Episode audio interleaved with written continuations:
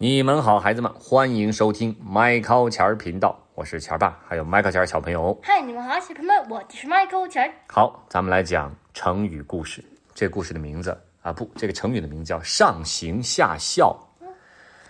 有很多孩子也听过这个成语啊，也知道它怎么用，但是可能对它的出处、来历、故事不是那么了解。咱们来听一听。嗯春秋时期啊，齐国在宰相晏婴的治理下，咱们曾经无数次提过这位齐国的很有名的宰相晏婴啊。那么晏婴治理下的齐国呢，政清人和，叫政治清明啊，人民和谐啊，大家安居乐业，国力也很强盛啊。那么国君呢，就是国王吧，齐景公当时对对晏婴呢十分的信任，凡是晏婴进谏的事情，都一一的答应。但是呢，有个问题，好景不长啊！你们知道，宰相晏婴年纪大了，后来呢，不幸因病去世。齐景公呢，非常的伤心啊，他悲伤的对大臣们说：“寡人能治理好齐国，全赖宰相扶持。如今宰相病故，再无人可规劝寡人之过失，实为憾事啊！”就是宰相晏婴现在不在了，再也没有人可以在关键的时候和合适的时候跟我说我哪些事情做的不对啊。嗯啊，这是最大的遗憾了。说完，他甚至违反当时君臣之间的礼节，亲自去主持晏婴的葬礼。国王给臣下主持葬礼，这个是几乎没有的。嗯多年之后呢，齐景公设宴款待文武百官。宴会过后呢，齐景公就带领文武百官到广场上去干嘛呢？射箭取乐。在古代就跟咱们现在说打靶一样啊，他射箭打靶。在远处搭起了箭靶，文武官员纷纷上阵，张弓搭箭，比试谁的箭术高超。嗯，齐景公看文武大臣比试呢，自己也有点按捺不住，哎，他也想下去比一比。百官们一看国君要亲自射箭，纷纷呐喊鼓噪：“好啊，那个陛下厉害呀！陛下来吧，为齐景公助威。”齐景公呢，听得助威之声震天啊，不禁呢，他有些飘飘然。什么叫飘飘然啊？就是有一点过于兴奋了。骄傲，嗯知道吗？嗯他于是呢走下台来，张弓搭箭，没有认真瞄准，手一松，啪，叫做箭矢如流星赶月，直奔箭靶方向而去。然而，就在众人一片叫好声中，发生了一件令人尴尬的事儿。你猜是什么？没射中。没有射中啊，甚至都没射中箭靶。齐景公用力过猛，那箭从靶子顶上嗖的飞了过去，落在了远处的地上。全场顿时鸦雀无声。齐景公也觉得很尴尬，你知道吗？嗯哎，但是还是他周围这些侍从们反应快，高声喊道：“主公力大无穷，箭法如神，箭靶在五十步之外，而主公能射百步之外的箭靶，实在是举世无双。”什么意思啊？就是他他他在五十步，那个箭靶在他五十步那个远，然后他能把箭射到一百步那么远。对，就是说主公箭法如神，不是说主公射不中，是主公愿射一百步以外的。哎，那么这些人这么一起头吹捧，其他文武百官也立刻反应过来了。哦，是的，是的，就是这么回事儿，开始吹捧齐景公开弓射箭的力道。哎，全然就不说齐景公怎么样没射中的这个事儿了，嗯找了一个这叫做怎么样借口韬梁换柱，或者说借口，或者说是叫做哎，就另外找了这么一个啊借口来夸赞他。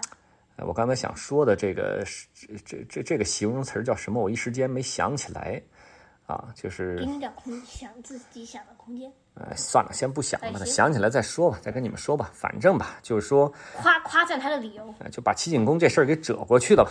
啊，那么听到群臣的奉承，齐景公没有像大家想象的那么高兴，他找了手下一位正直的大臣叫贤章，就跟这个大臣说呢：“哎，说没有了晏婴相国，寡人的手下再也没有敢于真正指出寡人过错的人了，反而都成了这样阿谀奉承之徒。什么叫阿谀奉承之徒？都是拍马屁的。一点不错。说爱卿啊，你说寡人该怎么办呢？贤章也是一位耿直的大臣，他说道：“主公啊，我听说有一句古话叫做‘上行而下效’，就是上面的人就像主公您啊，怎么样行事，怎么样做事，下面的人就会怎么样去效仿。主公您喜欢穿什么衣服，下面的人就会学着您穿什么衣服。主公您喜欢听人奉承说好话，下面的人很自然就会奉承您。这件事情虽说是群臣不对，他们阿谀奉承有过错，但是主公您也应当进行自我反省，想想平日里您是不是就喜欢听这些好话、这些奉承、这些拍马屁的话？嗯明白我意思吧？嗯齐景公一听，恍然大悟，觉得贤章说的有道理呀，于是说道：“爱卿说的没错，自燕相国去世之后，寡人便懈怠了许多，的确需自省。在这件事上，爱卿称得上是寡人的老师啊。”说完，齐景公下令重赏贤章，但是贤章却推辞，说：“主公啊，昔日燕相国在世时，为了规劝您，他可以推辞掉您的封赏。”百官都知道燕相国正直，所以纷纷效仿。效仿什么呀？就是他他们也不要工钱，不是不要工钱啊，不要工钱喝西北风啊，孩子。推辞不是啊，就是额外的封赏，他们不要。哦，嗯，他们觉得自己只是做了分内之事。如今。这个贤章说：“臣还没有做出能为百官做表率的事情，您就这样封赏臣。如果臣接受了这些赏赐，就会被人认为是阿谀奉承之人，反而会带坏了群臣的风气。所以，请主公收回成命，不要赏赐微臣。你看看这古代大臣的，只要风骨，你们知道吗，孩子们？这是多么的高风亮节！”齐景公大为感动，说道：“爱卿真是为寡人着想。”从此之后，齐景公就再次振作起来，励精图治，鼓励群臣都去进谏，就是不要守着自己光说好话，说点不好听的，找出我的问题啊，那么这样才能够让自己更好的认清楚自己的问题，改正问题，更好的治理国家。跟晏婴在的时候一样。哎，齐国的国力再次有所发展。那么贤章对齐景公的这一番规劝，就是这个成语叫上行下效的出处。效是效仿的意思。人们这个用这个成语来说下级对上级行为的模仿，上级喜欢什么，下级就做什么。这个词不仅可以说下级对上级阿谀奉承，也可以用来说上级对下级做出的表率和示范的效果。正如故事当中贤章说的那样，孩子们，齐景公他喜欢听奉承的话，百官就怎么样？就说奉承的话。对，晏婴用正直的品行为百官做出了表率，百官也会效仿晏婴的行为。你看，咱们还有一句古话叫做“有其父必有其子”，这句话什么意思啊？你说？嗯，有有父亲就有什么样的父亲，就是就是父亲做出了什么样的表率，父亲怎么做，孩子就容易怎么样来模仿父亲的行为。Like father, like son. Like father, like son，就是这个意思。嗯，这也是上行下效的一种体现。嗯，啊，又叫身体力行，又叫亲自做出表率，明白了吗？嗯，你能明白这个成语的意思了吧？明白了。上行怎么样？下下教。上行下效，孩子。嗯。什么意思？再说一遍。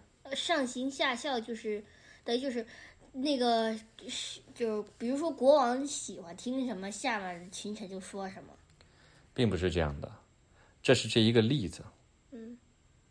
明白吗？嗯。下级对上级行为的模仿，明白吗？嗯。什么意思？就是下，呃，就是上级那个人怎么办，怎么干，他们就怎么干。然后上级那个人喜欢什么，他们就给他那。对，又用来表现一些怎么样？嗯，又用来表现一些那个只会拍马屁的人。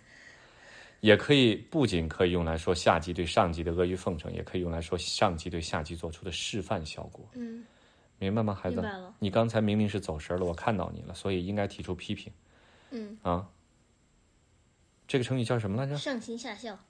孩子们，上行下效，非常好的一个成语。嗯，而且故事也非常好，希望你们能够有所得，好吗？嗯，好，The end，bye。